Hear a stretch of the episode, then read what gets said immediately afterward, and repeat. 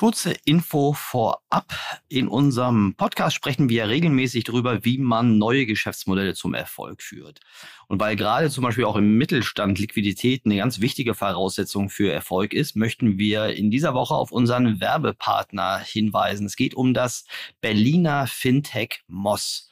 Bei Moss erhaltet ihr als Unternehmen Firmenkreditkarten mit zehnmal höheren Limits ähm, als bei eurer typischen Hausbank. Das sind bis zu 750.000 Euro.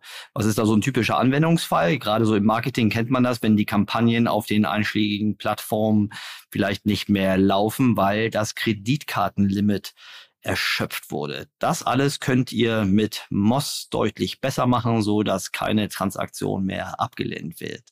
Ähm, ja, darüber hinaus könnt ihr mit Moss auch alle Ausgaben an einem Ort managen und könnt damit so eure Controlling- und Buchhaltungsaufgaben dramatisch reduzieren. Und wer möchte das nicht? So, äh, an dieser Stelle also sei euch Moss empfohlen und mit dem Gutscheincode Erik, Erik mit K geschrieben, das wisst ihr aber, da könnt ihr Moss jetzt zwei Monate kostenlos nutzen.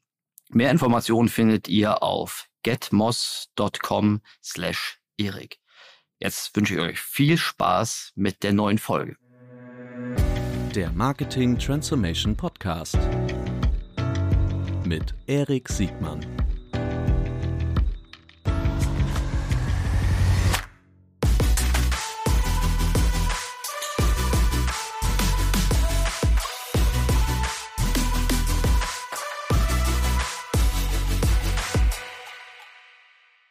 Herzlich willkommen zu einer neuen Folge des Marketing Transformation Podcast. Heute wieder mit dem großartigen Rainer Berak. Herzlich willkommen. Ja, äh, vielen Dank, äh, dass du mich hier als Gast äh, wieder dabei sein lässt. Die, die Vorstellung ähm, können wir uns sparen. Alle haben noch die Folge 110 aus dem September des letzten Jahres gut in Erinnerung. Äh, sag vielleicht nochmal ganz kurz äh, für diejenigen, die jetzt nicht zurückspulen wollen, was ist nochmal deine Rolle und worüber wollen wir gleich sprechen? Ja, also ich bin ähm, Operating Partner bei Project A. Project A ist ein Venture Capitalist ähm, hier aus Berlin, weltweit unterwegs äh, mit Schwerpunkt auf Europa, investieren in sehr viele unterschiedliche Dinge, findet man alles auf unserer Webseite. Ein Operating Partner hält bei einem VC im Grunde genommen äh, oder versucht, äh, die Unternehmen dabei, äh, in die investiert wurde, zu unterstützen, dabei die richtigen operativen Dinge zu tun. Wie der Name vielleicht auch so ein bisschen sagt, das Project A-Modell ist ein bisschen speziell. Im Gegensatz zu einem normalen VC haben wir ähm, gut 100 operative Leute an Bord, die wie eine Digitalagentur ähm, exklusiv die Investments unterstützen. Wir machen das zu einem Preispunkt, der unter unseren Selbstkosten liegt. Ähm, wir verdienen damit kein Geld, sondern wir machen das, damit unsere Investments äh, besser und erfolgreicher werden. Das wird subventioniert aus der Management-Fee. Meine Aufgabe als Operating Partner ist, diese operative Mannschaft zusammenzuhalten und dafür zu sorgen, ähm, dass das funktioniert, dass die Qualität stimmt, dass sie alle was zu tun haben und dass sie die richtigen Dinge tun. Ähm, genau, und deshalb ist auch unser Thema von heute, so wie ich mir das notiert habe, äh, Talent Acquisition 2022, äh, für mich immer ein wichtiges Thema. Wir haben zwar Leute dafür, die auch spezialisiert sind, die können das alle besser als ich natürlich, aber ähm, äh, Leute zu heiren, ähm, immer die richtigen Talente zu finden und dann auch zu halten, ist immer ein Top-Thema für mich in meiner Rolle und ist auch immer ein Top-Thema für uns als Project A, als operativer VC, weil wir unsere 50 plus aktiven Companies, in die wir investiert sind, auch bei dem Thema massiv unterstützen. Das ist einer der wichtigsten Support-Bereiche. Und deshalb ist das, glaube ich, ein ganz gutes Thema, um da heute mal drüber zu sprechen. Und mit diesem Glauben bist du nicht alleine, sondern ich bin auch der festen Überzeugung zwei Dinge. Das erste, ähm, Project A und äh, die, ähm, die Situation, in die ihr reingeht äh, oder wofür ihr und auch viele eurer Kollegen stehen, aus meiner Meinung, ist für so einen Transformations-, Marketing-Transformation-Podcast zentral, weil meine Erfahrung sagt, dass man bei euch, bei euren Beteiligungen, bei eurer Herangehensweise die richtungsweisenden Veränderungen und Verbesserungen feststellen kann, die in ein bestehendes System reingetragen werden. Also wir sprechen ja oft von der Disruption, aber ihr werdet ja nicht dadurch groß, indem ihr einfach die Fehler der Vergangenheit wiederholt oder die, die Ineffizienzen der Vergangenheit wiederholt, sondern indem ihr einfach neue Dinge äh, reinbringt und die ihr teilweise verprobt, aber auch äh, konsequent anwendet und, und verbessert. Und in unseren Gesprächen, also in unserem letzten Gespräch, aber auch in vielen Gesprächen, die ich immer sehr schätze mit dir äh, über das wie macht man das eigentlich oder was sind zum Beispiel die größten Restriktionen? Also was sind zum Beispiel die größten Hürden, um A, ein System zu verändern? Also das ist ja nicht nur für, für Startups relevant, sondern auch für bestehende äh, große äh, Unternehmen, die vielleicht schon viel Marktanteile haben. Und bei diesen Restriktionen ist ganz oft der Zugang zu Talenten oder Talente zu binden und weiterzuentwickeln. Ich glaube, da sind wir uns fast alle einig, ist eines der, der größten Hebel oder im negativen Sinne, wenn man es nicht richtig gut hinkriegt, eine der größten äh, Bremser oder vermutlich auch Pfade, die zum Misserfolg führen müssen, wenn man, wenn man diese Wertschöpfungsfunktion, Talent zu gewinnen, zu verbessern, zu halten, nicht ausreichend gut macht. Haben wir da einen Konsens? Ja, absolut. Also ich würde sogar noch weitergehen. Es ist ja, darf man nicht vergessen, modernes Unternehmen hat ein Asset, äh, das sind Leute. Also das ist ja nicht mehr vergleichbar mit allen, äh, mit, mit allem, was man so an erfolgreichen, guten, großen Firmen in der Vergangenheit gesehen hat. Die haben ja in der Regel gelebt von, ähm, also von Assets. Also das waren teilweise einfach Produktionsstätten, Rohmaterialien, fertige Güter und so weiter. Also da, da war, da steckte der Wert in Dingen äh, mhm. moderne äh, digitale Firma und alle, die das äh, vielleicht dann irgendwann auch werden wollen, bei denen ist am Ende der Wert der Firma steckt in den Leuten. Das ist kein Blabla, sondern äh, was mhm. anderes hat man ja im Grunde genommen. Also ja, man hat vielleicht noch die Schuhe, die man verkauft oder so. Ne? Aber im Grunde genommen geht es darum, dass du halt äh, wächst über sehr gute, sehr, sehr gute Leute, die dich in den modernsten Themen, in, auf die modernsten, mit den modernsten Methoden halt weiterbringen. Und ähm, das ist das wichtigste Asset, das du hast. Interessanterweise ist trotzdem der HR und Talent, also dieser gesamte People-Bereich, glaube ich, bei vielen Firmen immer noch ich weiß nicht, ob es ein blinder Fleck ist, ich glaube das nicht mehr, aber ich glaube, wenn man mal so in den, in vielen Firmen so die, sich so den, den, die Wertschätzung der Leute, die das treiben und die das verantworten, anguckt in der Firma, dann steht das immer noch ein ganz weites Stück hinten dran, hinter einem CTO, einem CMO und so weiter. Aber im Grunde genommen sind das die Leute, die ein wichtigstes Asset einfach äh, nicht nur verwalten, sondern idealerweise auch weiterentwickeln. Ähm, auch wenn es natürlich eine Teamaufgabe ist. Und äh, ja, absolut haben wir Konsens. Ähm, Top-Thema. Ich lasse mich von deiner von deiner Begeisterung anstecken. Ich würde sogar behaupten, neben diesen diesen non-tangible Assets, ne, also alles was, was de, de facto ähm, Vermögenswerte sind, ähm, die nicht nicht also klassische Anlagevermögen äh, sind. Ähm, früher hat man gesagt, okay, die, die größten non-tangible Assets sind dann noch IPs, ne, Patente, Marken, ja. so was. Ich würde heute behaupten, dass es gute Proxys gibt, dass ähm, diese diese non-tangible Assets in Form von Humanressourcen ähm, mindestens auf dem gleichen Niveau sind wie IPs, also gerade so im Consumer- und im Marketingbereich, mhm. weil die Innovationsgeschwindigkeit so hoch ist und die Halbwertszeit von, von Verfahren und von, von, von, von Marken eine ganz andere ist als noch vor, vor 50 Jahren. Und mein dichtester Proxy wäre ähm, die Börse, weil heute, es gab schon immer, ne, dass wenn ein CFO von einem DAX-Unternehmen irgendwie kommt oder weggeht, dass dann irgendwie der Kurs schwankt. So, das ist klassisches Paniksignal ja. oder, oder positives Signal.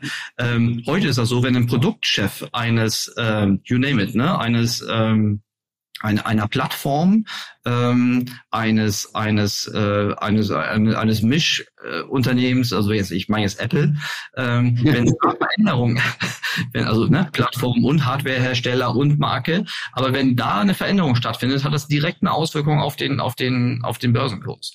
Ähm, ja.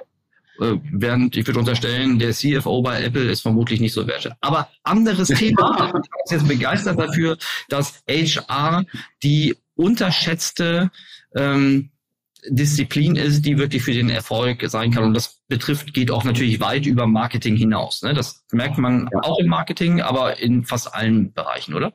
Ja, und Marketing spielt also nicht nur als Kunde, sondern eben auch als, äh, ja, als Erfolgstreiber hier natürlich eine Rolle. Also Marketing, ähm, alles, was man, alles, was man im Marketing nutzt, um äh, Kunden zu gewinnen, kann man Marketing im Grunde genommen auch dafür nutzen, äh, gute Mitarbeiter zu äh, gewinnen. Und das sollte man auch tun. Bis, also mhm. von Kanälen bis rein in Methodik, äh, Attribution ähm, und so weiter. Aber ja, auf jeden Fall. Ja, lass uns gleich gleich ähm, mal so so richtig einsteigen. Und ähm, mich interessiert natürlich so zwei Dinge. A, über welche, was ist so deiner Beobachtung nach die die Jobs, die am wichtigsten oder vielleicht auch am schwersten zu besetzen sind? Ähm, im zweiten Teil des Gesprächs würde ich gerne mit dir darüber sprechen, was man, was man, was so Maßnahmen, Taktiken sind, um, um, um da besser voranzukommen. Aber mich würde auch so interessieren, was aus deiner, aus deiner Sicht so nach unserem letzten Gespräch sich auf dem, auf dem Markt ähm, äh, getan hat. Ist es, äh, gibt es irgendwelche Hoffnungszeichen? Gibt es irgendetwas, äh, dass dieser, dieser War for Talent sich irgendwie entspannt oder wird es am Ende gar noch schlimmer? Ich ahne schon ja. deine Antwort. Ja, genau. Also da fange ich quasi mal mit dem größeren Bild an. Äh, nein, gibt es keinerlei Hoffnung. Ähm, es gibt im Grunde genommen so vier, fünf, sechs Effekte und äh, davon ist eigentlich kaum etwas, äh, also ist alles positiv, aber es ist nicht mhm. positiv aus Sicht der Unternehmen für den, für den Jobmarkt. Äh, es hat sich jetzt nicht in den Employer-Markt gedreht oder so, überhaupt nicht. Was mhm. sehen wir? Wir sehen, wenn wir über digitale Rollen sprechen, wenn wir über digitales Marketing und aber auch andere digitale Rollen sprechen, wir sehen, dass es immer mehr Startups gibt, also es gibt immer mehr junge Leute, die ähm, ihr Herz in die Hand nehmen und losgehen und etwas gründen. Und es gibt ja auch immer mehr Geld in immer mehr VCs, die das allozier Geld allozieren müssen. Das heißt also, die Zahl der Startups wächst und damit natürlich die, äh, der, der, der Bedarf äh, nach entsprechenden Rollen. Die Startups selber wachsen und äh, die wachsen massiv. Und ich meine, wir äh, haben alle mitbekommen, was alles für tolle große Runden es gegeben hat und was es für sehr große Hiring-Programme gibt äh, bei vielen Firmen in Berlin, in Hamburg, äh, ähm, überall in Europa. Ähm, und diese wachsenden Startups, ja, die brauchen halt Leute und die äh, zahlen denen gutes Geld.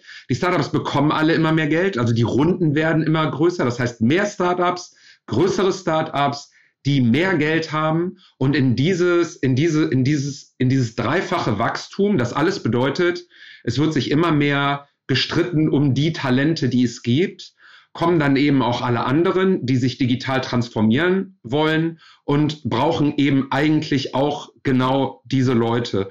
Und mhm. äh, da sitzt man dann halt und hat leider nur eine begrenzte Zahl von Talenten, um die man sich dann da halt entsprechend dann streitet oder äh, über um die man bietet. Es gibt vielleicht einen einzigen Effekt, der das, der so ein bisschen dagegen steht. Das ist, es wachsen natürlich immer mehr Leute in den Markt rein.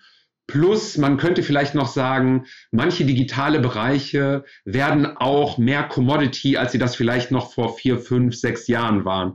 Mhm. Aber der Effekt ist am Ende dann doch irgendwie gar nicht so intensiv, wie man sich das noch vor wenigen Jahren gedacht hat, als man schon davon gesprochen hat, Marketing, das läuft in Zukunft alles voll automatisiert.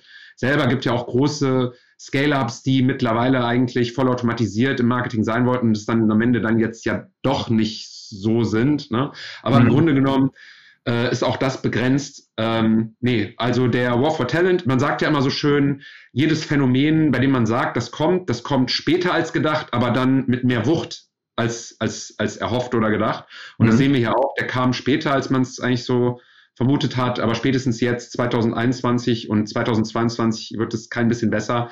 Ähm, ist der Markt heißer als je zuvor ähm, ja, und das hat einen, hat riesen Einfluss auf die Gehälter, auf die, ähm, auf die Häufigkeit der Wechsel von, äh, von jungen Menschen äh, in diesen entsprechenden Jobs. Ähm, ja, und mit ein bisschen Pech ähm, führt das auch nicht unbedingt zu besserer Qualität.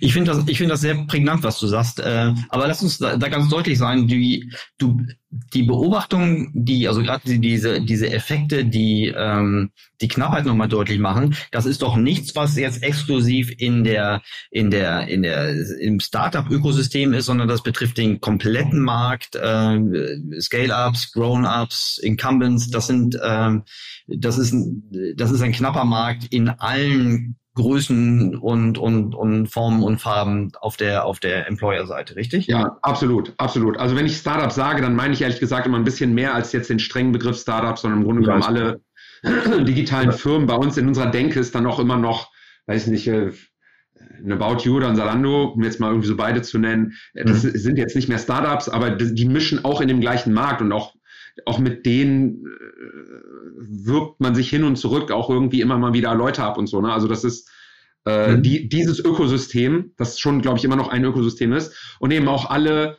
äh, Corporates, die digital werden oder da stärker werden wollen, das ist die, die, die äh, kämpfen im Grunde genommen am Ende um einen nicht so stark wachsenden Pool von Talenten, wie halt eigentlich der Bedarf wächst. Genau. Mhm.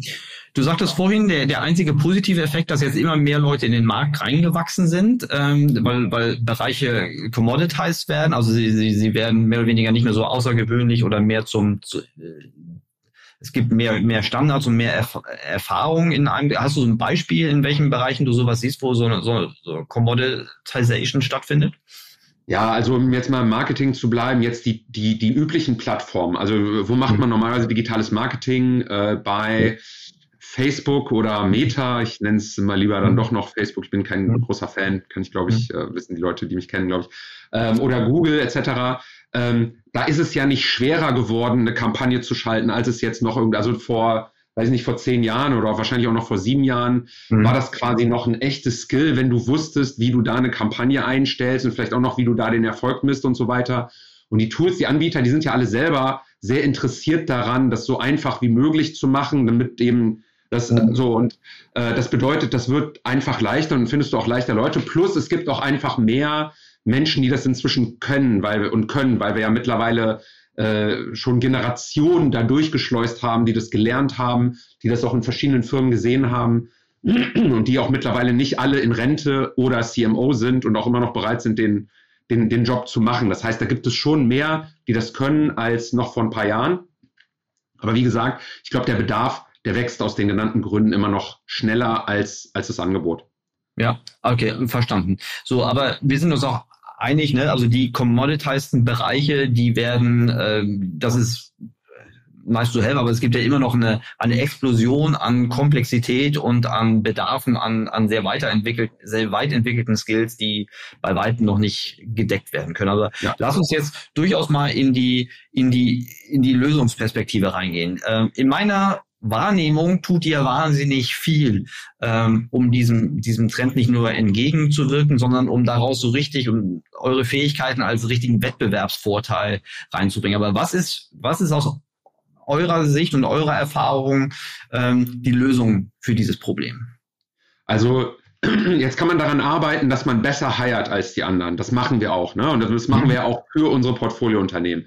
Also da kannst du viel machen, den Prozess fragmentieren, dass du für unterschiedliche Schritte im Hiring-Prozess unterschiedliche Personen hast, die dann sehr spezialisiert sind. Du kannst Schritte automatisieren. Wir arbeiten sehr viel mit Video in dem Content, wir, äh, Kontext. Äh, wir, wir haben einen sehr intensiven Talentpool, den du auch, das kannst du alles machen. Das ist auch alles gut, sehr wichtig, ist überhaupt gar keine Frage.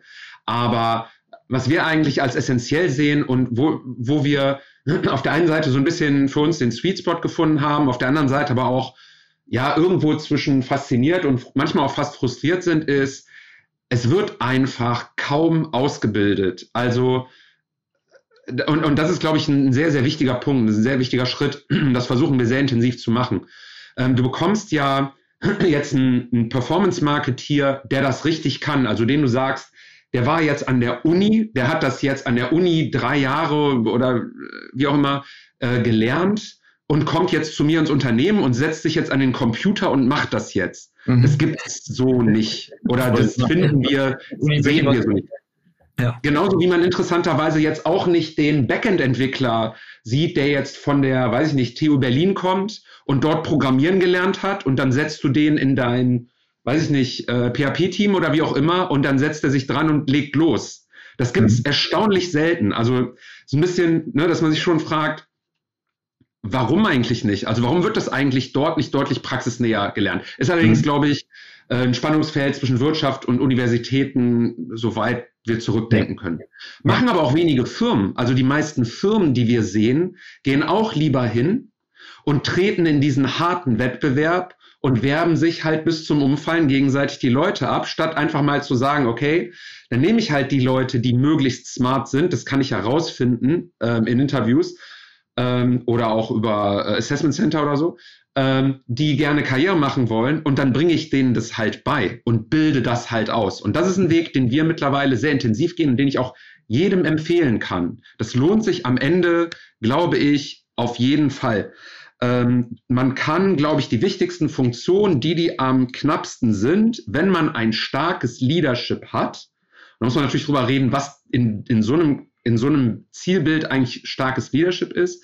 Aber wenn man das hat, ist eigentlich selber auszubilden, ähm, eine, eine sehr, sehr gut, ein sehr, sehr guter Weg, gute Talente äh, zu bekommen. Es gibt Bereiche, da schaffst du es gar nicht, die Anzahl guter Leute zu heiern, die du vielleicht eigentlich brauchst. Da musst du irgendwann in Ausbildungsmodus gehen.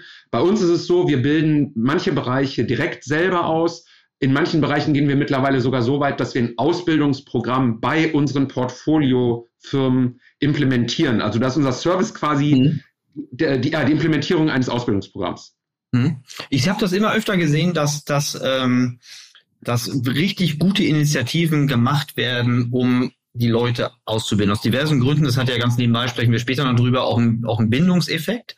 Ähm, aber das setzt ja auch ein paar Bedingungen voraus. Das eine ist erstmal kurzfristige Perspektive versus mittel- und langfristiger Perspektive. Ne? Es ist ja die Hoffnung, das ist so ein bisschen wie Bayern München gegen Hertha BSC. Ne? äh, wenn, wenn du eh schon irgendwie 18-facher oder was wie oft ein Rekordmeister bist, ähm, hast du A, die Struktur, du hast die, die, die, die Fähigkeiten auch selbst auszubilden und vor allen Dingen auch die Glaubwürdigkeit durchzuhalten. Wenn du, wenn du so ein, so ein, so ein, so ein Fahrstuhlverein bist, ähm, der ähm, alle neun Monate einen Trainer rausschmeißt und aber eigentlich auch kein Konzept hat, dann bist du vermutlich eher auf den Transfermarkt äh, angewiesen und Wunder hast dann auch wenig Bindung und also ich, ich sollte mich mit Fußballbildern irgendwie zurückhalten, aber ich glaube, du weißt, was ich.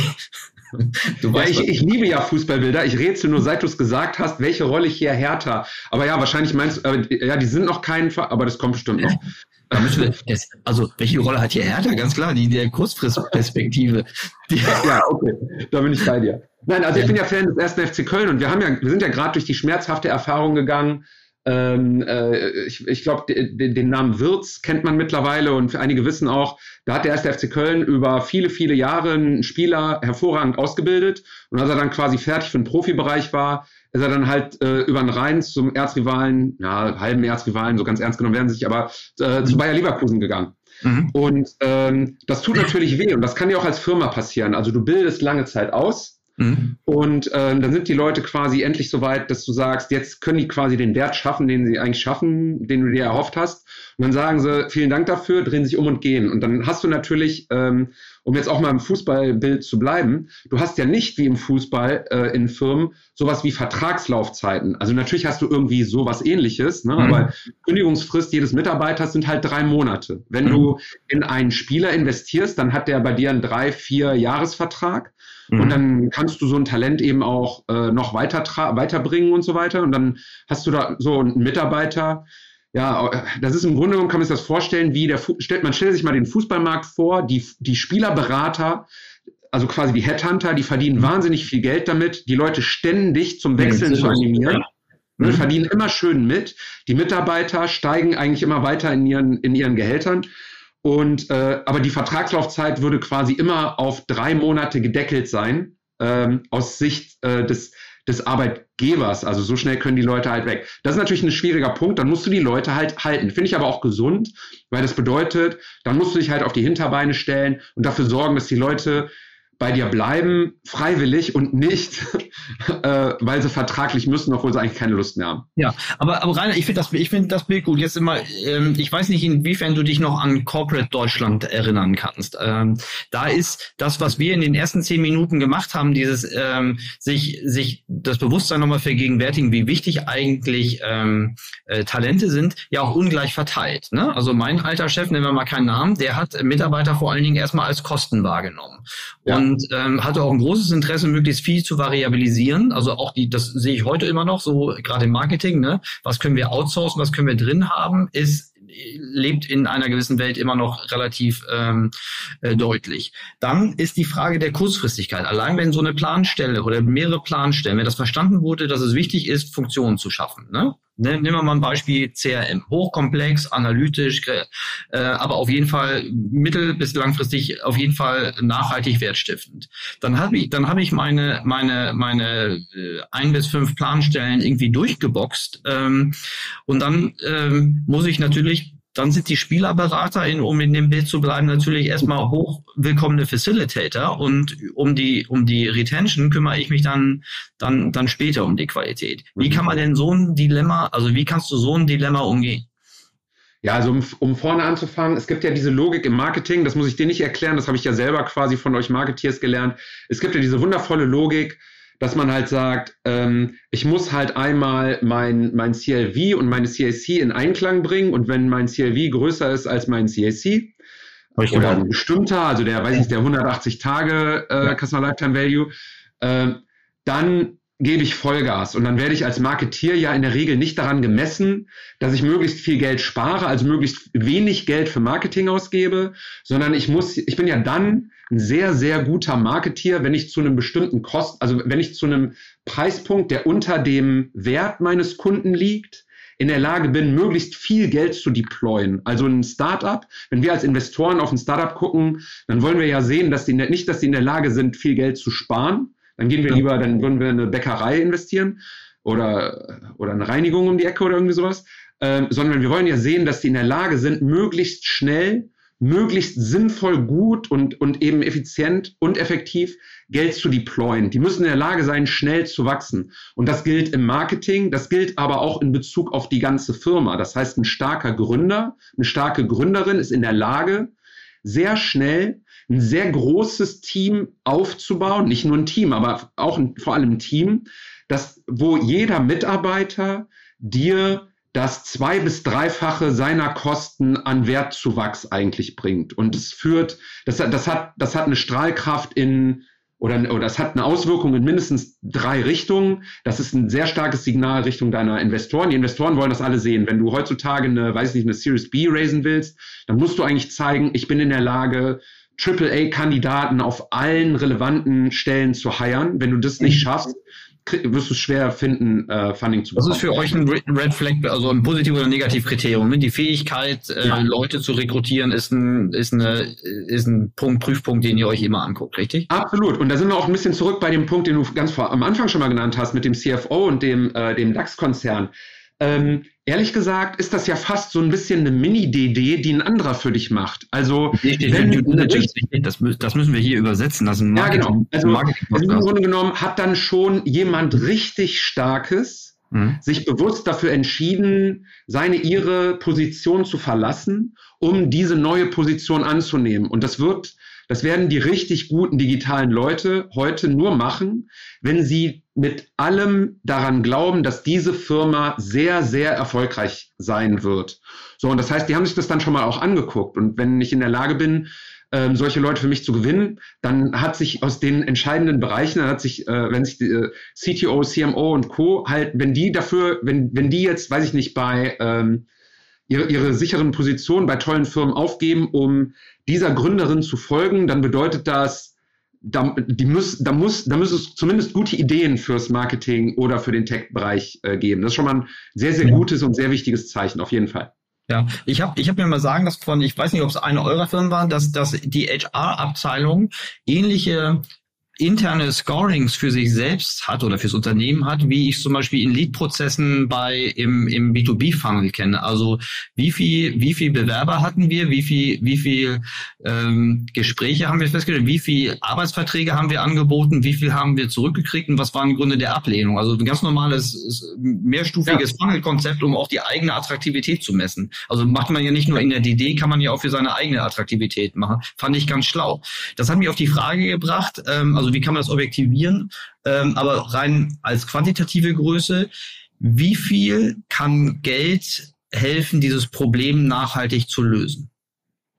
Äh, meinst du äh, Geld, das in Gehälter fließt oder das in den äh, Recruiting-Prozess fließt? Gut, jetzt, jetzt hast du mich neugierig gemacht. Jetzt meine ich beides. Ich meinte ursprünglich erstmal Gehalt, weil das so eine typische Abkürzung ist. Wenn es der Markt nicht hergibt, dann zahlen wir halt 20 Prozent mehr, Herr Dr. Müller. Ja, also, das kannst du vermutlich einfach machen. Ich meine, jeder Arbeitnehmer da draußen und egal wie sehr die alle daran interessiert sind, die Welt zu verändern und einen tollen Job zu machen, äh, wenn jemand mehr zahlt, dann ist auch in der Generation Y, Z und Alpha, soweit sind wir jetzt noch nicht, aber dauert ja, ja dann auch nicht mehr so lange.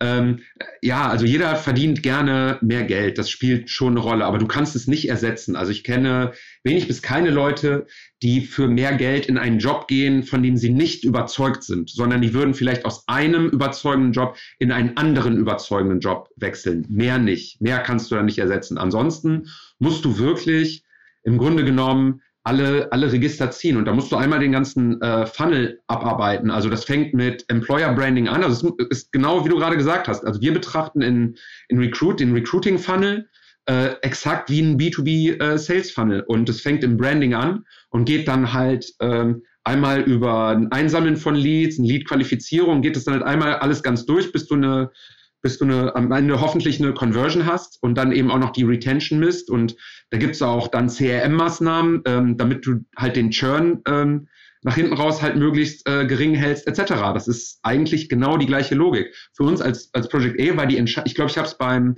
als vielleicht meine beste Entscheidung in, unserem, in unserer letzten Folge genannt, war, äh, als wir irgendwann mal gesagt haben, wir betrachten Talent, wir besetzen äh, die Chefposition für Talent Acquisition neu äh, mit der Andrea Althaus, die das bei uns leitet, die das hervorragend macht ähm, und die bewusst niemand ist, die jetzt ähm, traditionell aus dem Recruiting kommt. Die hat mal gegründet, die hat mal Performance Marketing gemacht ähm, und die ist im Grunde genommen das Thema frisch angegangen, hat den Funnel aufgebaut und hat auf jeder Funnelstufe überlegt, wie kann ich das da eigentlich besser machen, jeden Schritt messen. Das ist bei uns ein sehr datengetriebenes Thema.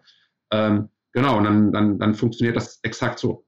Ich finde das, ich finde das, ähm, also wie ihr es macht, ich habe mir auch ein paar eurer Content Pieces angeguckt oder mein, mein Social Media Stream äh, ist, ist in unterschiedlichen Wellen auch voll davon.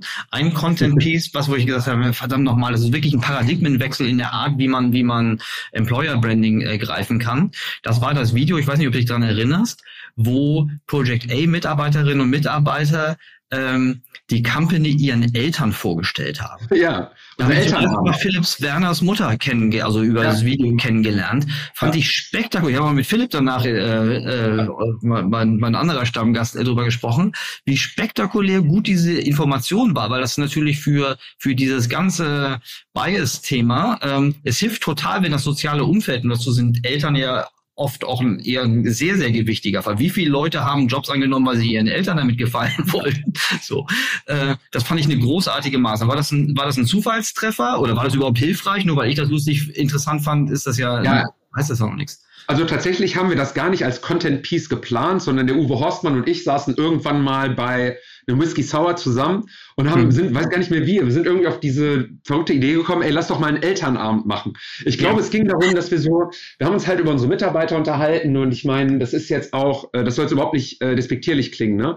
Mhm. Aber du hast halt mit unterschiedlichen Generationen zu tun. Mhm. Und bei manchen haben wir dann halt so ein bisschen rumgeulgt und haben dann halt irgendwie gesagt, so ja, um, um so die Generation Y und die Berlin-Mitte-Hipster und so weiter. Und, und dann haben wir gesagt, komm, wir machen mal einen Elternabend, weil das, was die da angerichtet haben mit ihrer Erziehung, das müssen wir ja jetzt als Arbeitgeber im Grunde genommen ausbaden. Äh, da müssen wir eigentlich mal die Eltern in die Firma bestellen und mal ein ernstes Wörtchen mit denen reden. Dann haben wir einen Elternabend gemacht. War natürlich alles Spaß. Ne? Also ja, äh, Kern war dann, äh, Uwe hat äh, den äh, den Eltern erklärt, was wir eigentlich als Firma machen. Das ist ja für, für, für, für, für eine ältere Generation oft sehr abstrakt. Meine Mutter war da, die ist, äh, die ist äh, 82 Jahre alt.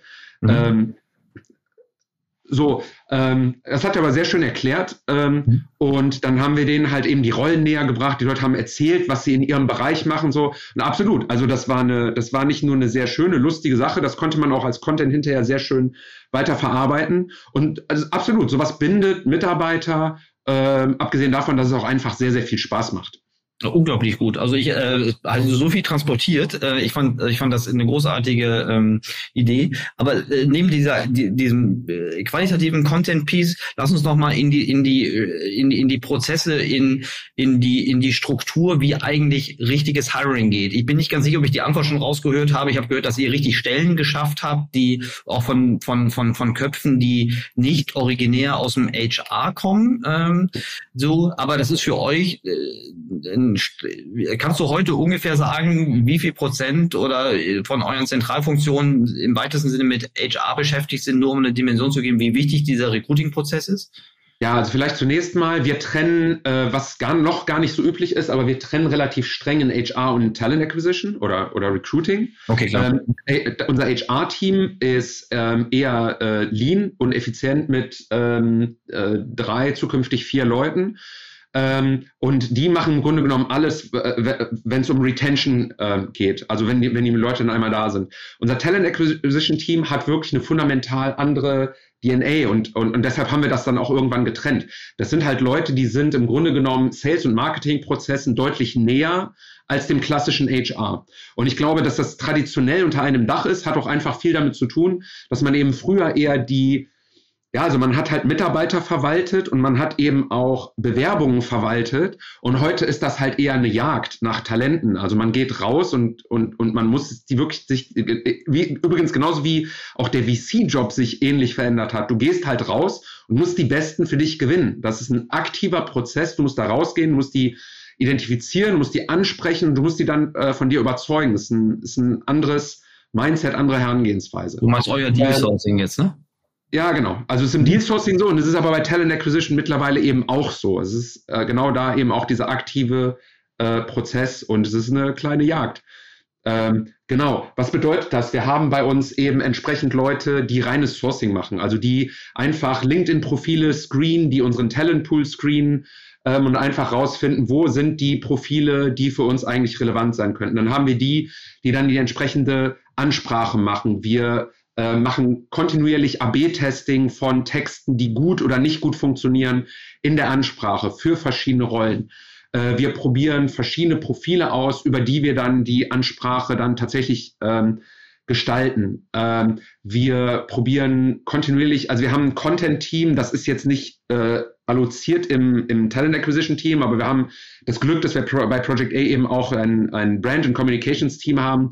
Die haben eben auch Video ähm, Capabilities, können Audio machen und so weiter. Die, die produzieren dann Videos, die interessanten Kandidaten zu, ähm, ähm, zum Aufwärmen eines, eines Leads dann vorab geschickt werden, damit das Interesse daran steigt, wo wir die Firma erklären, wo wir auch ähm, erklären, warum wir den Mitarbeiter für haben wollen und so weiter. Also das ist das, das sind im Grunde genommen unterschiedliche Rollen entlang des Funnels, die spezialisiert sind jeweils auf ihre Aufgabe und die ergänzt werden durch verschiedene ähm, Assets und Content-Dinge, die wir dazu produzieren und die wir dann in den äh, oder in die einzelnen Funnel-Schritte äh, hinzufügen können, damit das funktioniert. Mhm. Plus Employer Branding, das würde ich wirklich nicht vergessen. Also ich glaube, wenn wir, wir, wir kriegen so im Jahr ungefähr 25.000 äh, Bewerbungen oder schleusen bei uns 25.000 Bewerbungen durch. Ähm, mhm. ähm, ich würde sagen, der deutlich größere Teil bewirbt sich bei uns nicht aufgrund der konkreten Rolle, sondern schon, weil die zu uns wollen. Ähm, und das hat viel damit zu tun, dass wir eben auch aktiv in den Markt gehen. Das kann ich auch nur jedem, der viele gute Leute heiern will, immer nur wirklich empfehlen, auch das Employer Branding nicht zu unterschätzen, also wirklich im Markt draußen, im relevanten Markt darzustellen und sichtbar zu sein und zu erklären, wer man ist, wofür man steht und warum es attraktiv sein könnte, würde man irgendwann dann eben entsprechend mal ähm, äh, äh, angesprochen werden für, für eine Rolle. Ich weiß, die Marketingleute sind immer alles, was so, je weiter oben es im Funnel ist, ist man immer so, also gerade in, in der Performance-Zeit ist man dann eher immer ein bisschen skeptisch. Aber genauso wie Branding auch wieder, glaube ich, an Relevanz zunimmt, nimmt auch Employer Branding im Talent Acquisition an Relevanz wieder zu. Ja, gerade in gesättigten, also do, dort, wo Knappheit, äh, also wo Bedarfsweckung genau. äh, stattfinden muss, ist das ganz nicht nur umverteilt werden kann, äh, ist das, äh, glaube ich, hat das jeder verstanden. Sag mal, sowas wie so eine fachliche, haben wir im letzten Podcast viel darüber gesprochen, die großartige äh, Project A Knowledge Konferenz, ähm, die bucht ihr doch intern garantiert auch auf Talent Acquisition oder und und und Retention ab, oder? Ähm, nicht nur, aber also das Talent Acquisition also Talent Acquisition ist ein relevanter Teil. Investment ist sicherlich auch ein relevanter Teil. Das sind eigentlich unsere zwei mhm. relevantesten. Also wir haben im Grunde genommen ja drei Zielgruppen. Das sind ähm, Gründer, Talente und Investoren. Also und damit meine ich jetzt auch Co sowohl Co-Investoren als auch Investoren in unseren Fonds. Und im Grunde genommen möchten wir schon dort, äh, dass diese Veranstaltung ähm, für alle drei Zielgruppen nutzbringend ist. Ähm, und zwar sowohl bei äh, Prospects, also äh, welchen, die wir in Zukunft für uns gewinnen wollen, als auch bei den bestehenden. Ähm, nichtsdestotrotz ist natürlich so, ja, das bringt uns, also ich glaube, für die LPs ist es eher so, also die Investoren in den Fonds, die gucken sich das an. Manche kommen auch in einer größeren Zahl vorbei. Das finden wir auch sehr schön. Da freuen wir uns auch drüber. Die präsentieren auch manchmal sehr interessante Themen. Also haben wir regelmäßig von Äh, Otto ist regelmäßig mit vielen Leuten dabei. Oetker, äh, digital schaut immer äh, vorbei, Bitburger und so weiter. Also es ist schon wirklich auch immer, sind auch immer sehr, sehr gute Leute da. Ähm, noch wichtiger, ganz sicher, Co-Investoren, Gründer. Gründer spielen eine Riesenrolle bei dem Ganzen, ähm, aber Talente auch, definitiv. Talente, wir gewinnen, wir, wir, haben auf jeden Fall einiges an Zuwachs in unserem Talentpool, auch durch diese Veranstaltung. Und das mhm. kann man über so ein einmaliges Event machen, das kann man auch über einen Podcast machen. Äh, wir haben ja auch einen Podcast, äh, zu dem ich dich übrigens auch gerne einlade. Also da würde ich, äh, da würde ich gerne mal die Einladung hier zu dem Podcast zurückgeben. Ich glaube, da können alle Zuhörer dich dann gerne mal äh, in einer der nächsten Wochen vielleicht oder Monate mal auf, auf der anderen Seite äh, des Mikrofons im Grunde genommen äh, sehen. Das sollten wir auf jeden Fall machen. Ähm, wir schreiben viel Medium-Artikel, fachliches Zeug über in, in allen relevanten Bereichen äh, findet man, ja genau. Und das mhm. fließt da alles mit ein, genau. Sehr gut.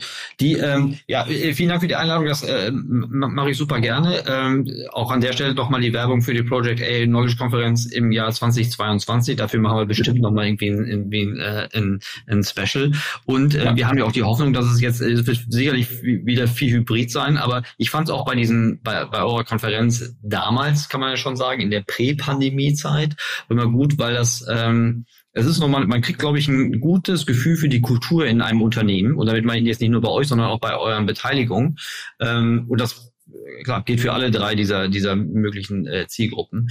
Wir haben noch nicht drüber gesprochen, was, was denn so, so, so Rollen sind oder Bereiche, in denen die sagen wir, die Schlacht ähm, um, um, die, um die Human Resources ähm, am ausgeprägtesten ist. Kannst du da so ein paar Bereiche, also wir haben schon über so Commodities gesprochen, aber was sind so Bereiche, wo du, wo du die so Focus Areas siehst, ähm, wo, wo viel Bedarf ist und wenig Angebot?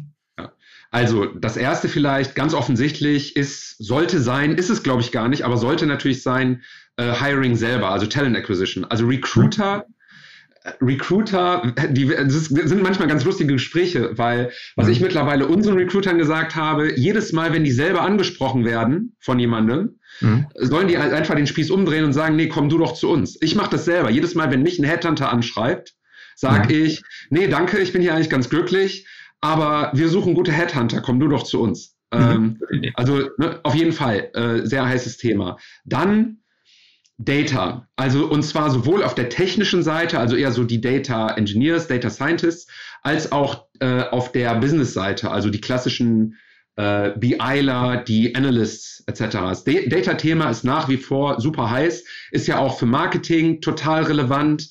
Interessant hier, da muss man, sollte man wirklich, also da kann ich nur jedem überlegen, wenn ich in das Thema reinspringe und wenn ich da Leute holen will, ähm, sollte ich mir gut überlegen, was will ich damit eigentlich erreichen? Ich glaube, es gibt keinen Bereich, in den so oft so viele Leute reingeheiert werden, ohne dass man eigentlich Klarheit darüber hat, was man mit dem Team eigentlich machen möchte. Das ist ja kein Selbstzweck, das ist ja eine Funktion.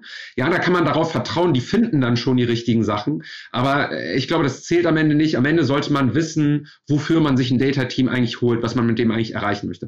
Und wenn man das ansonsten macht und dann darauf hofft, dass das schon irgendwie sich ergibt oder weil es gut aussieht beim Investor oder irgendwie sowas, dann sind die auch ruckzuck wieder weg. Und das ist eigentlich immer mhm. das Allerteuerste.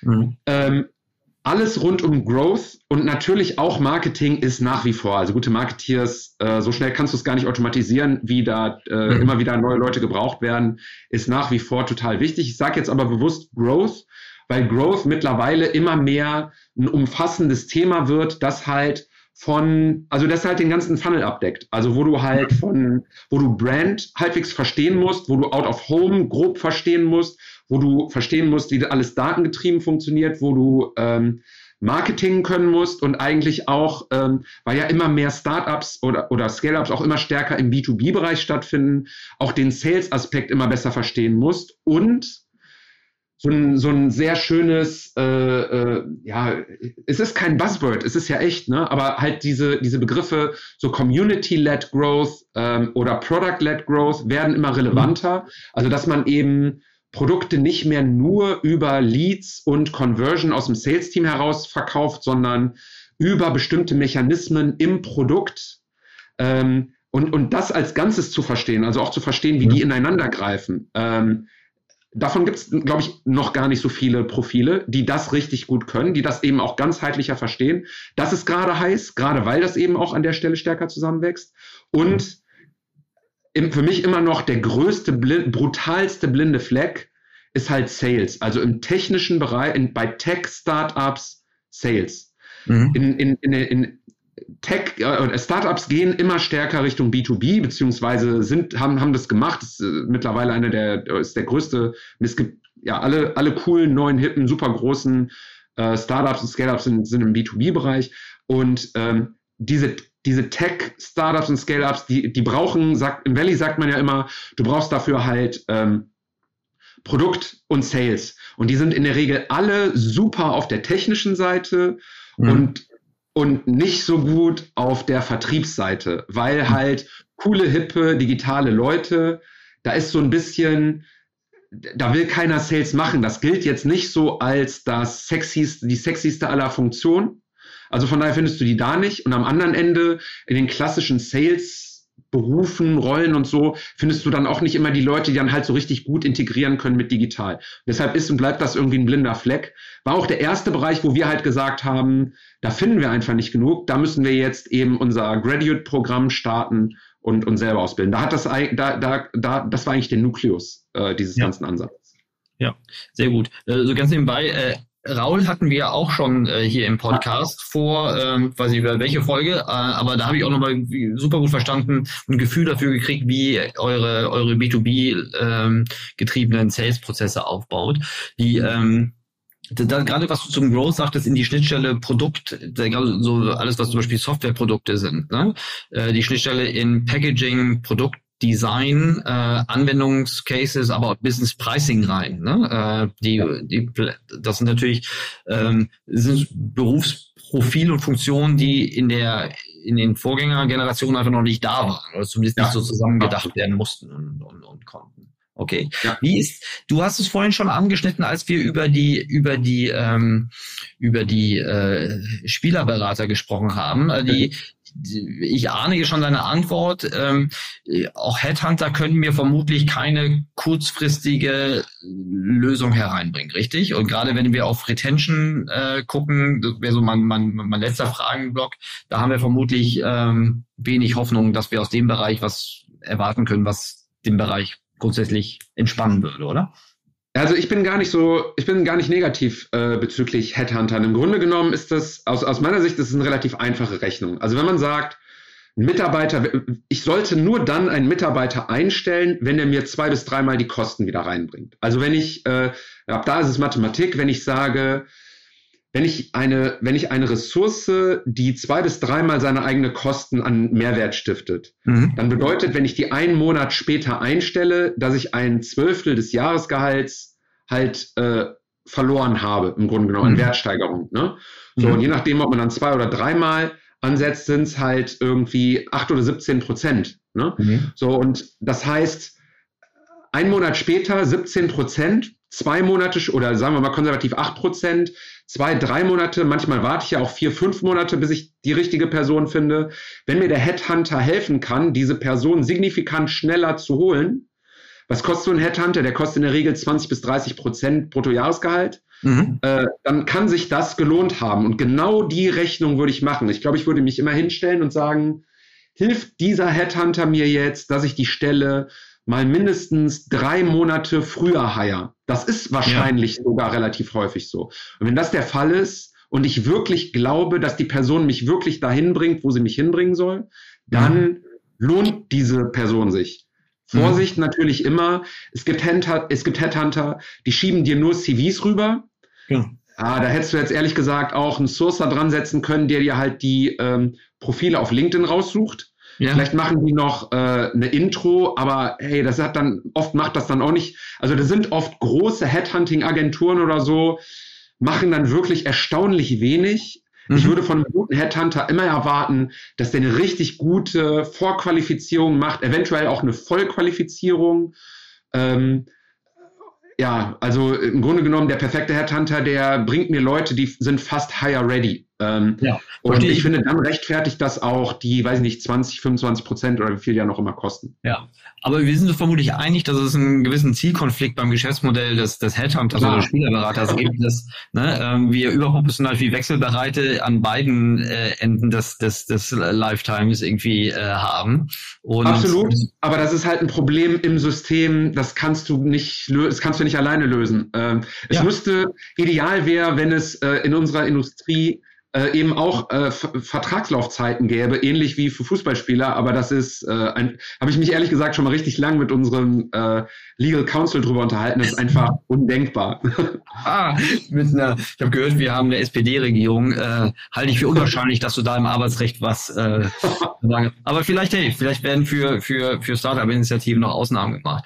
Aber ähm, habe ich verstanden. Neben wir haben jetzt schon äh, die, die Bindung angesprochen. Wir haben ja schon die, die, die, die Ausbildung angesprochen. Ich bin mir relativ sicher, dass du jetzt sagen wirst, dass vermutlich also das Homegrown und äh, permanente Reinvestieren, auch also in Wissen reinvestieren, dass das vermutlich die beste Versicherung gegen eine zu hohe Churn ist, richtig?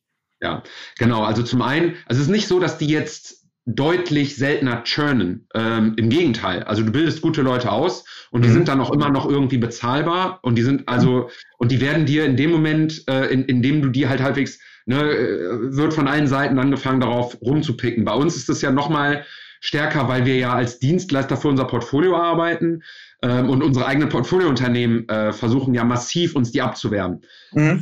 Das ist dann aber auch okay, das ist dann Teil unseres Modells und das ist dann irgendwie auch fein, solange die das äh, ja. partnerschaftlich mit uns machen. Äh, ja. Klar. Ähm, aber das ist, das ist halt ein Weg, immer wieder für neue Talente zu sorgen und, und immer wieder neue, neue Leute ähm, reinzubringen.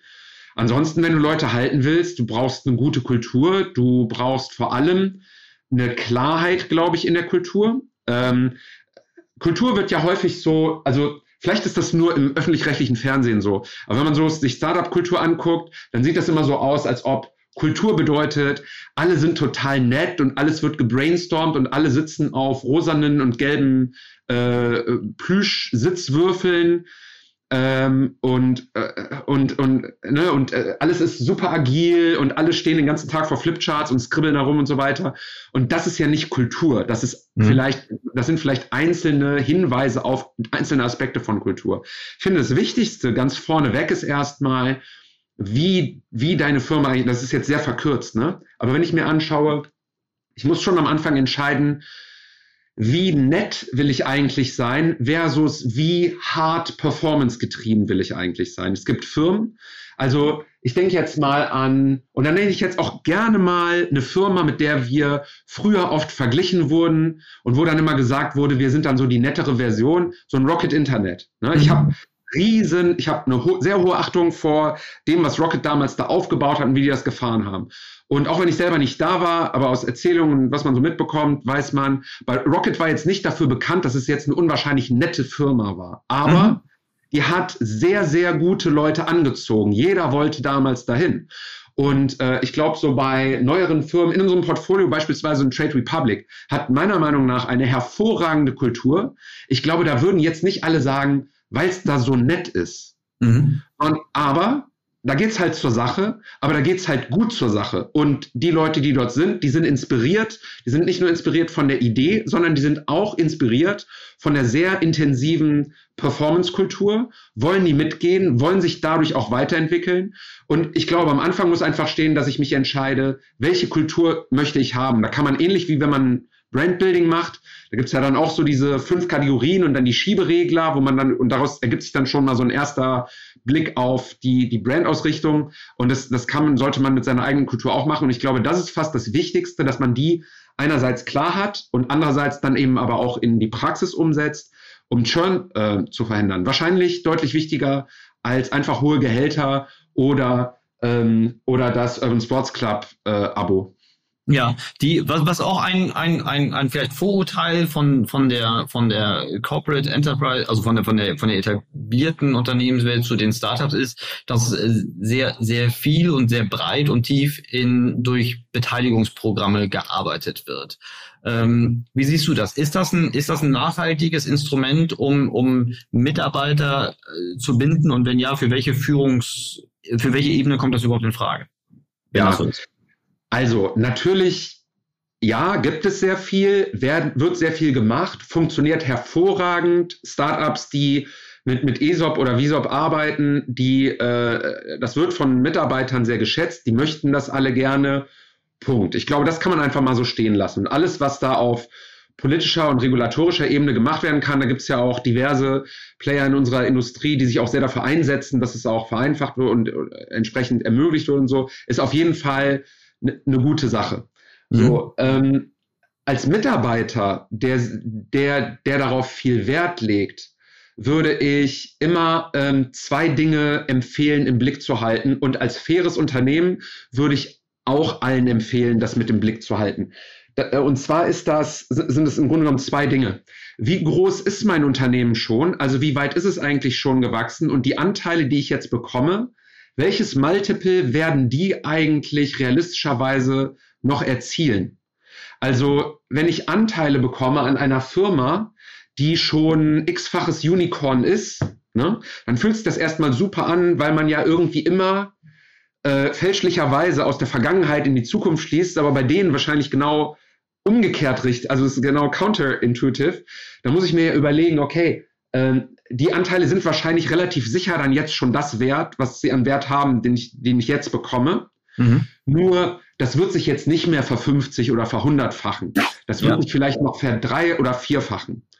Erstens. Und zweitens, welchen Anteil habe ich dann eigentlich daran? Also, denn ich gehe ja ein extrem hohes Risiko ein. Also, wenn ich ein Mitarbeiter bin, der normalerweise auf dem Markt ist jetzt alles frei mal irgendwie, ich nehme diese Zahlen jetzt nur, damit es leicht zu rechnen ist.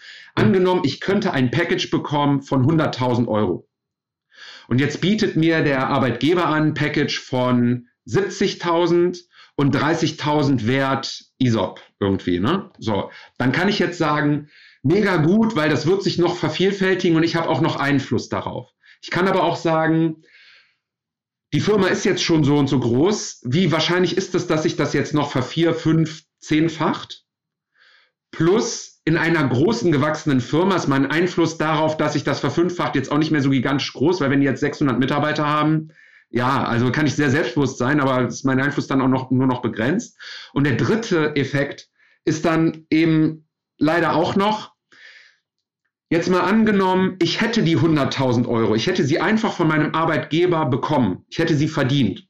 Jetzt die Hälfte davon nach Steuer mhm. ist auf meinem Konto. Würde ich jetzt wirklich sinnvollerweise 30 Prozent davon in ein einzelnes Startup investieren? Mhm. Und da würde man wahrscheinlich, würde dir jeder Anlageberater sagen, ich hoffe, dafür müssen wir jetzt keinen äh, Disclaimer einsprechen oder so, aber würde jeder Anlageberater sagen, um Gottes Willen, das ist ja Wahnsinn, 30 Prozent seines Gehalts in ein Startup zu stecken. Das mhm. ist äh, einfach ein bisschen zu hoch auf, dem Risk, auf der Risk-Return-Matrix. Ähm, von daher, also diese Programme funktionieren, das ist auch gut. Das ist natürlich ist das fördert das die Identifikation mit dem Unternehmen und so weiter. Ähm, aus Mitarbeitersicht, ich glaube aus Unternehmenssicht muss man auch gucken, dass das halt ein sinnvolles Maß hat. Ähm, ansonsten äh, legt da im Grunde genommen ein Mitarbeiter sehr viele Eier in ein ganz, ganz kleines Nest und das ist, ist vielleicht dann nicht immer so ganz fair. Das habe ich verstanden. Das Klumpenrisiko ist, ist, ist aber das, ich, ich finde, das, das, also das relativiert es so ein bisschen ähm, aus, aus, aus deiner Perspektive. Ich kann das total gut nachvollziehen. Ganz nebenbei gibt es ja auch äh, gerade noch aus der 2008er Zeit ja durchaus auch noch die Erfahrung, was zum Beispiel ESOPs machen, rein aus der Psychologie, wenn zum Beispiel Unternehmensbewertungen mal nicht nach oben gehen. Ne? Äh, das kann ja. nämlich zum Beispiel auch eine, eine ungewollte oder eine vollkommen von beiden Seiten nicht intendierte Churn äh, herbeiführen. Ja, ähm, absolut die vielleicht gar nicht mit der eigenen Performance oder mit der mit dem mit dem wirklichen Trend zu tun haben, weil ja. vielleicht mal irgendwie eine Seitwärts oder auch mal eine Down-Runde gemacht wurde. Okay, aber habe ich verstanden. Also deshalb, das ist jetzt keine Ausrede für die alte versus die neue Welt. Äh, der nein, Zugang nein, nein der Zugang zu, zu Be Beteiligungsprogrammen ist nicht wirklich die, die Joker-Karte, die, die eure Branche ziehen kann und die anderen nicht. Habe ich verstanden. Obwohl wir jetzt schon brutal überzogen haben, aber mir macht das gerade so viel äh, Spaß. Wenn bei dir die Welt nicht untergeht, würde ich gerne noch zwei, also die Abschlussfrage und noch eine letzte Frage und dann hören wir auch wirklich auf und dann machen wir halt die dritte Folge ähm, in den nächsten äh, sechs Monaten. Ja, wenn, wenn, wenn, wenn wir nicht gerade schon einen massiven äh, Zuhörer-Churn haben, dann herzlich gerne, aber das wissen wir ja nicht. Witzigerweise ist das ja ein Podcast, der nicht reichweitenoptimiert ist, sondern der qualitativ versucht, sich zu optimieren und da bist du Sehr gerade gut. ganz weit vorne. Deshalb macht ihr mal kein schlechtes Gewissen. Wer jetzt noch zuhört, der will zuhören. Vielen Dank okay. an alle Zuhörerinnen und Zuhörer, die bis zur ungefähr 56 Minute durchgehalten haben. So, die ähm, jetzt gerade in dieser Pandemie-Erfahrung, ne? Äh, wir alle haben jetzt gelernt, dass Remote ähm, ein Instrument ist, was, was nicht zum Weltuntergang führt, sondern auch neue Chancen äh, auf, auftut. Wie geht ihr damit um? Hat, hat die die Remoteness, die wir jetzt alle ähm, lernen mussten, hat die das Spiel grundlegend verändert, zum Guten oder zum Schlechten? Also ich würde eigentlich sagen, nein. Es gab auch schon vor der Pandemie, also in unserer Industrie, ne, ich glaube, in mhm. vielen digital ambitionierten Corporates ist das, glaube ich, anders. Ich glaube, da hat das, da hat das sehr geholfen, da auch neue Formen zu erlernen und neue Dinge auszuprobieren und auch, auch diverse Vorteile daraus zu ziehen, wie dass man einfach mal mindestens äh, landesweit äh, heiern kann, vielleicht auch darüber hinaus. Da muss man ein bisschen aufpassen. Da gibt es auch manchmal so Grauzonen äh, des Arbeitsrechtlichen, äh, die erstaunlich häufig eingegangen werden. Aber im Grunde genommen, ich glaube, da hat das sehr, sehr viel gebracht. In, in, in wirklich jetzt bei Startups und Scale-Ups sehe ich eigentlich eher, äh, da gab es sehr viele, die schon vorher sehr bewusst äh, remote oder mobile first waren, also nicht nur die das auch erlaubt haben, sondern die das wirklich direkt von Beginn an eigentlich als Standard gesetzt haben. Das war auch schon vor der Pandemie so. Und es gab auch in der Pandemie auch immer noch welche, auch immer noch neue Investments von uns. Also wirklich so ähm, zwei Gründerinnen, ähm, 28 Jahre alt, starten eine neue hochdigitale Firma und sagen, nee, bei uns gibt es nicht, da kommen wir alle schön ins Büro. Ähm, mhm. Das gibt es durchaus auch.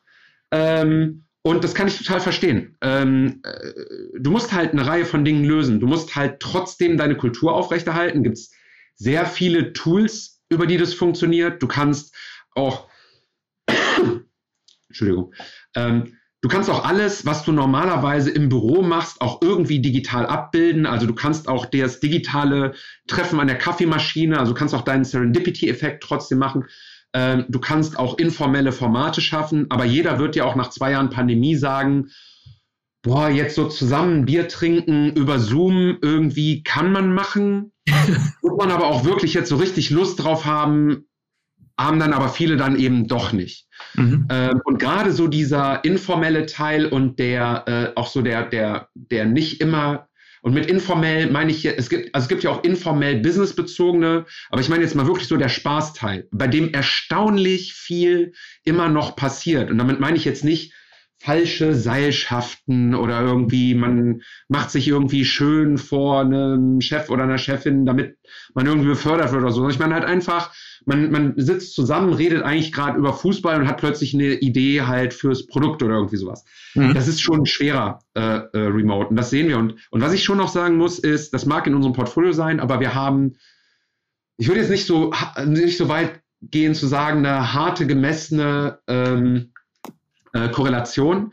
Aber wir haben schon Firmen in unserem Portfolio, die mehr Office-Kultur haben und sehr, sehr erfolgreich sind. Und da zähle ich durchaus eben auch, also gerade unsere Unicorns dazu, ne, also die, die Trade Republic, Spryker, Sender, äh, etc. Ähm, die haben jetzt, die zwingen die Leute nicht ins Büro, aber da gibt es eine starke Office-Kultur.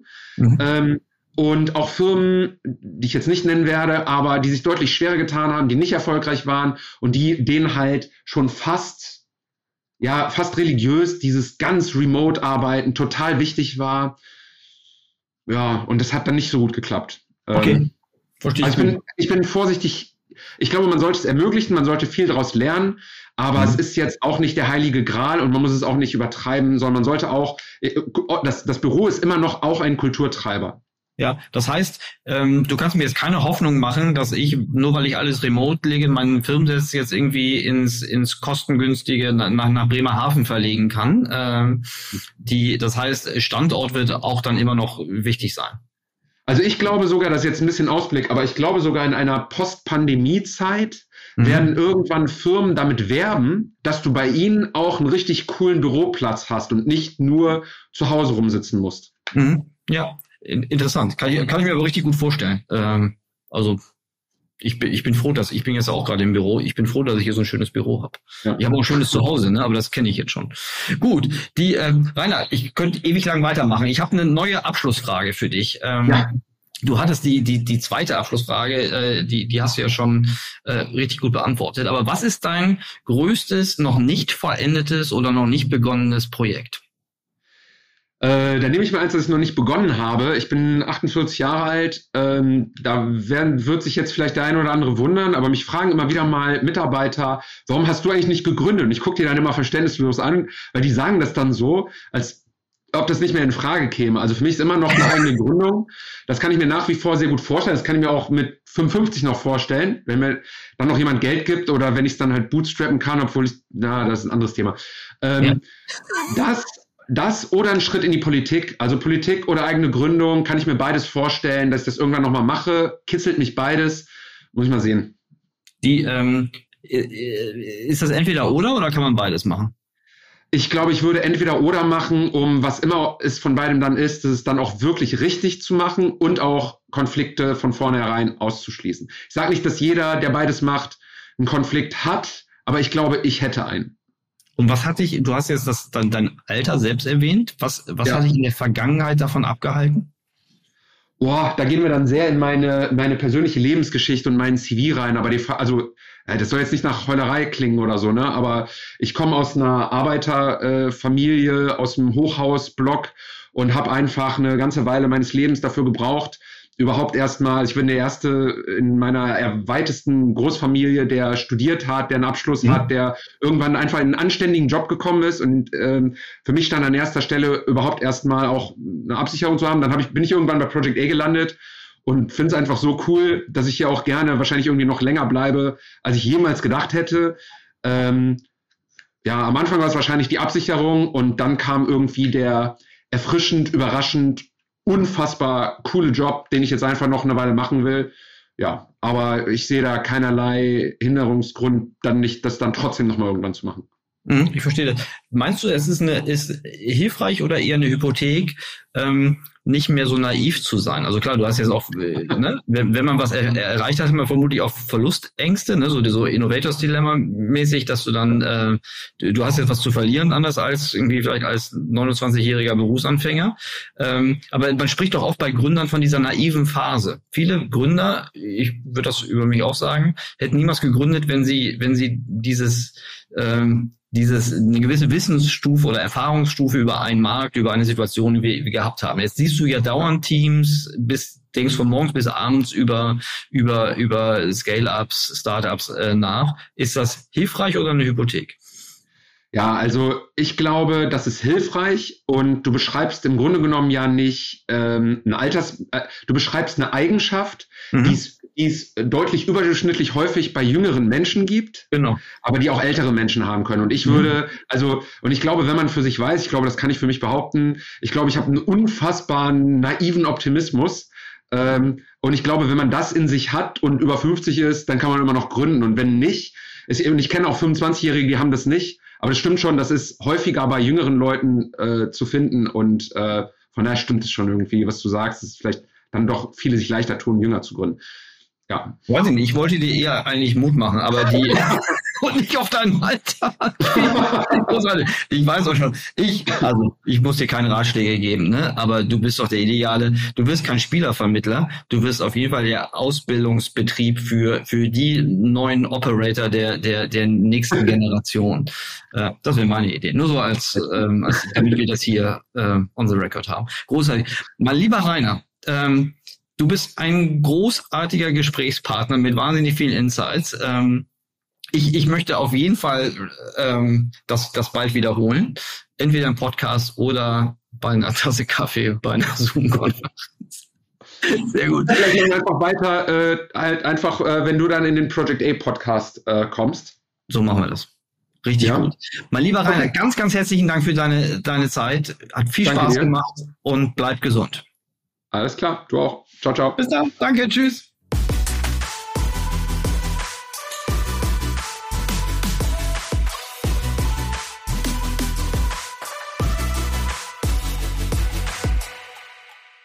Dieser Podcast wird produziert von Podstars